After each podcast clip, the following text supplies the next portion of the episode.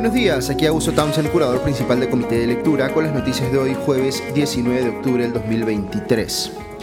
El podcast de hoy va a estar eh, abierto al público en general, así que si encuentran valiosa la explicación que voy a compartir a continuación sobre lo que ha pasado en el Congreso con el tema de la eh, posible destitución de los miembros de la Junta Nacional de Justicia, les invito a que puedan compartirla con cualquier persona a la que le pueda eh, resultar útil. Voy a compartir también versiones similares en las cuentas de comité de lectura en TikTok, Instagram y otras plataformas. Esto lo hago excepcionalmente por la importancia de este tema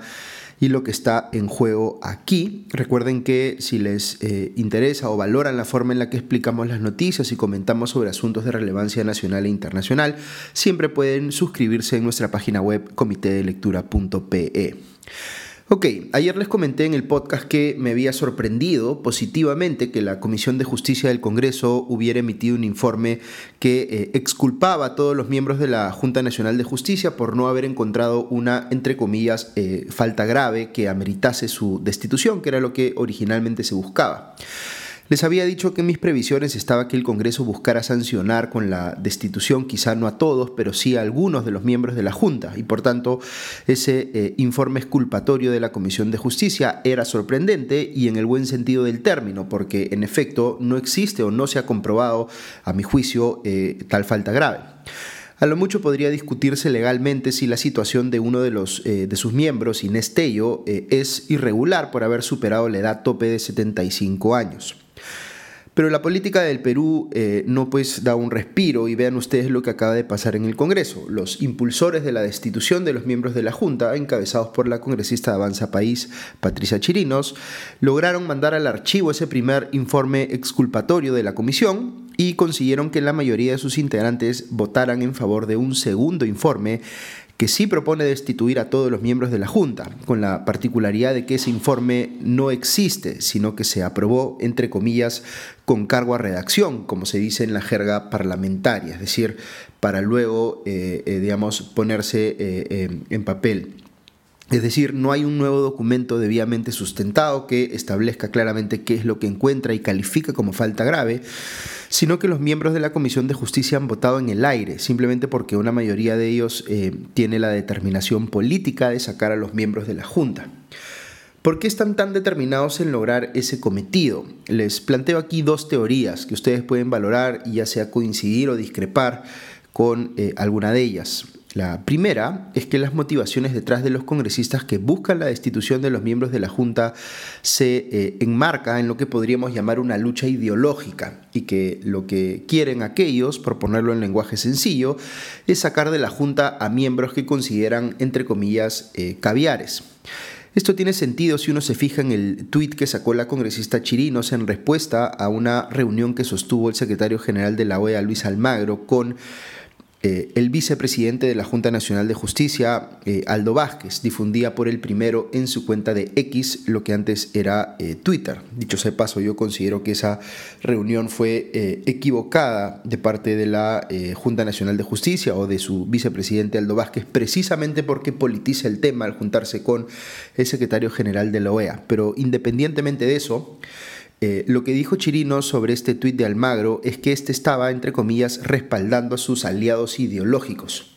Sobre esto uno podría decir que es eh, perfectamente válido tener preferencia sobre el perfil eh, ideológico que uno quisiera ver mayormente representado en instituciones como la Junta Nacional de Justicia. Pero lo que no se puede hacer es destituir a los actuales miembros de esa institución, si es que fueron correctamente nombrados y luego no han cometido falta grave, simplemente porque se quiere reemplazarlos con eh, personas con otro perfil ideológico. Fíjense que eso aplicaría exactamente de la misma manera si se, eh, si se, quisiera cambiar a miembros de la Junta con perfil progresista, caviares en el argot popular, por eh, conservadores o en sentido inverso, cambiar conservadores por progresistas. No se puede falsear eh, un proceso sancionador en abierta violación del derecho al debido proceso sin que haya falta grave evidenciada, solo porque se quiere cambiar el perfil ideológico de una institución. Ojo que yo no digo que el perfil ideológico sea irrelevante para algunos nombramientos de altos funcionarios. De hecho, es muy importante en instituciones como el Tribunal Constitucional, aunque mucho menos, diría yo, en la Junta Nacional de Justicia. Pero no se puede imponer eh, el cariz ideológico de un organismo constitucionalmente autónomo de la forma prepotente, violatoria del principio de separación de poderes y por tanto antidemocrática, como lo estaría tratando de hacer aquí el Congreso. Ahora, yo les dije que les iba a ofrecer dos teorías y esta que les acabo de comentar es dentro de todo la menos mala, porque hay una que es mucho peor. La segunda teoría asume que eh, un sector mayoritario del Congreso no solo está interesado en la lucha ideológica, sino que está más bien en una coartada, una fachada, diríamos, para eh, ocultar sus verdaderos intereses. Eh, o que está utilizando este tema de la lucha ideológica como, digamos, una forma de eh, eh, eh, meter subalternamente, digamos, que en realidad lo que quiere hacer son otras cosas mucho más graves.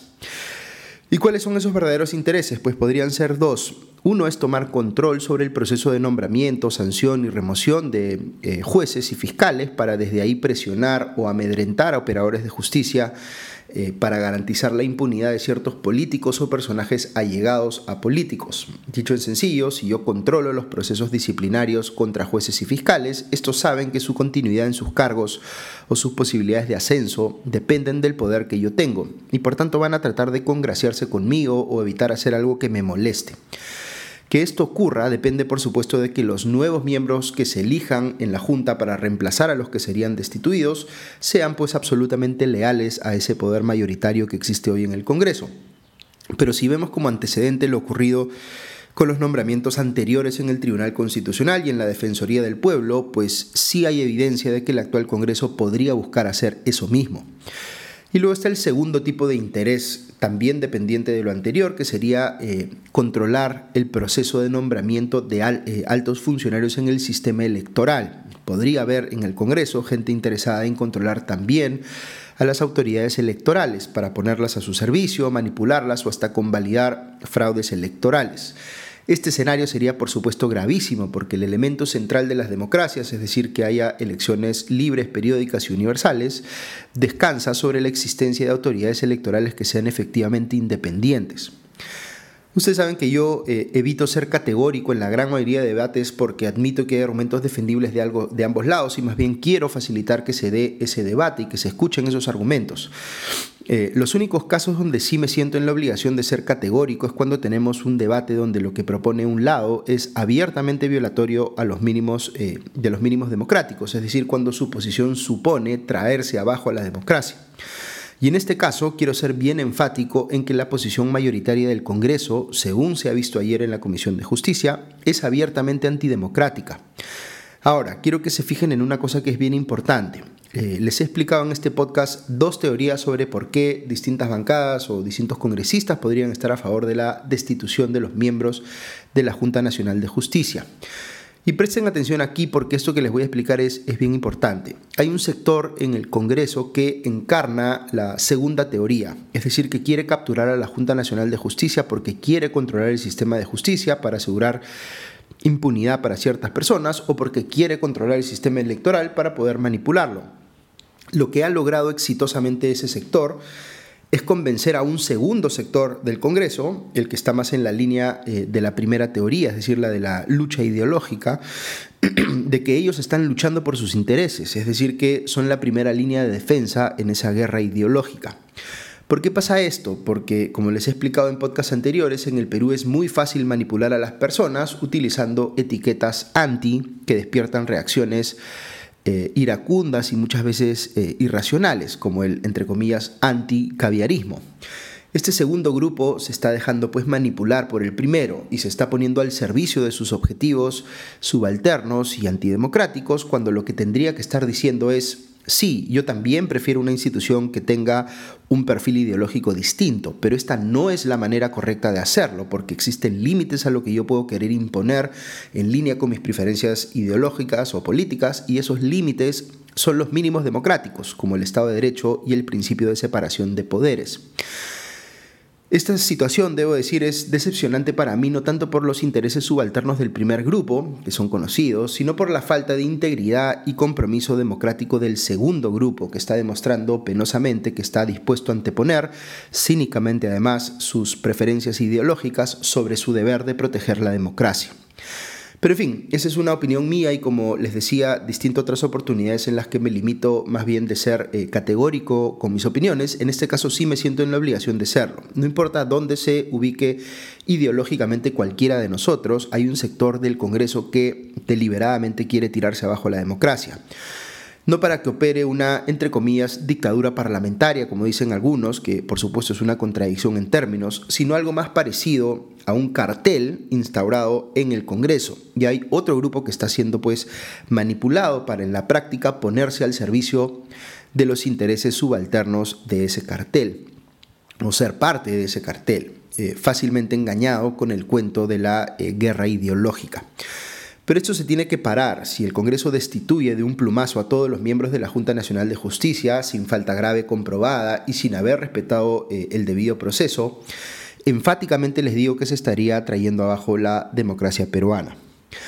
Ok, paso a otras noticias que abordo muy rápidamente con el retiro de las firmas de Elvis Vergara y Raúl Doroteo, eh, y entiendo que también de Roberto Camiche de Cambio Democrático, la moción de vacancia presidencial por incapacidad moral permanente contra Dina Boluarte fue formalmente archivada, es decir, superó sin problemas Boluarte el cuestionamiento por sus viajes al extranjero, que como les había adelantado no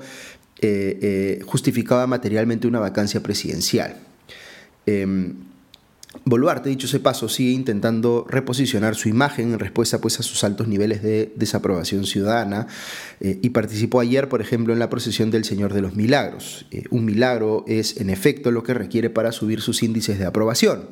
Eh, cabe indicar que los congresistas también van a hacer un homenaje al Señor de los Milagros. Los políticos siempre buscan en la religión formas de reencontrarse con el fervor del pueblo, lo que no tendría nada de malo si en efecto estuvieran dispuestos a regirse por los principios morales morales que endosan esas religiones, como decir la verdad, y preocuparse genuinamente por el prójimo más de lo que se preocupan por ellos mismos. Otro tema sobre el que se viene discutiendo mucho es eh, el anuncio que hizo la presidenta Boluarte sobre la intención de su gobierno de comprar eh, dos aviones Boeing para hacer vuelos humanitarios cuando sea requerido. Eh, el gobierno ha dicho que ese objetivo es anterior al estallido del conflicto entre Israel y Palestina eh, eh, y que más bien hay un proyecto de ley en ese sentido desde el mes pasado en el Congreso y que se prevé invertir poco más de 200 millones de soles en comprar esos dos aviones. Se está sustentando ahora esta compra en la necesidad de utilizar esos aviones para, por ejemplo, traslado de emergencia en, que sean requeridos para enfrentar el fenómeno del niño este año o en otros momentos. Pero 200 millones de soles no es poca plata, es dinero que podría invertirse en cosas mucho más urgentes, eh, pero al mismo tiempo eh, sí podría haber pues, un argumento de fondo atendible vinculado a la necesidad de renovar la flota de la Fuerza Aérea para atender emergencias u otros temas. Es decir, hay argumentos, me parece, de ambos lados. Lamentablemente es difícil verlo así cuando la presidenta Boluarte anunció esta compra de súbito y se percibió más bien como una respuesta demagógica a la situación puntual que se estaba viviendo por los peruanos que requerían ser evacuados de Israel. Y además porque en el Perú reaparece pues cada cierto tiempo la idea de tener una, entre comillas, línea aérea de bandera, cosa que no solo sería inconstitucional, sino respeta el principio de subsidiariedad de la actividad eh, del Estado en la economía, sino que ya sabemos pues lo mal que le ha ido al Estado peruano con sus aventuras empresariales. Seguimos eh, sufriéndolo en casos como Petroperú y Sedapal. Muy bien, eso es todo por hoy, que tengan un buen día y ya nos escuchamos pronto. Adiós.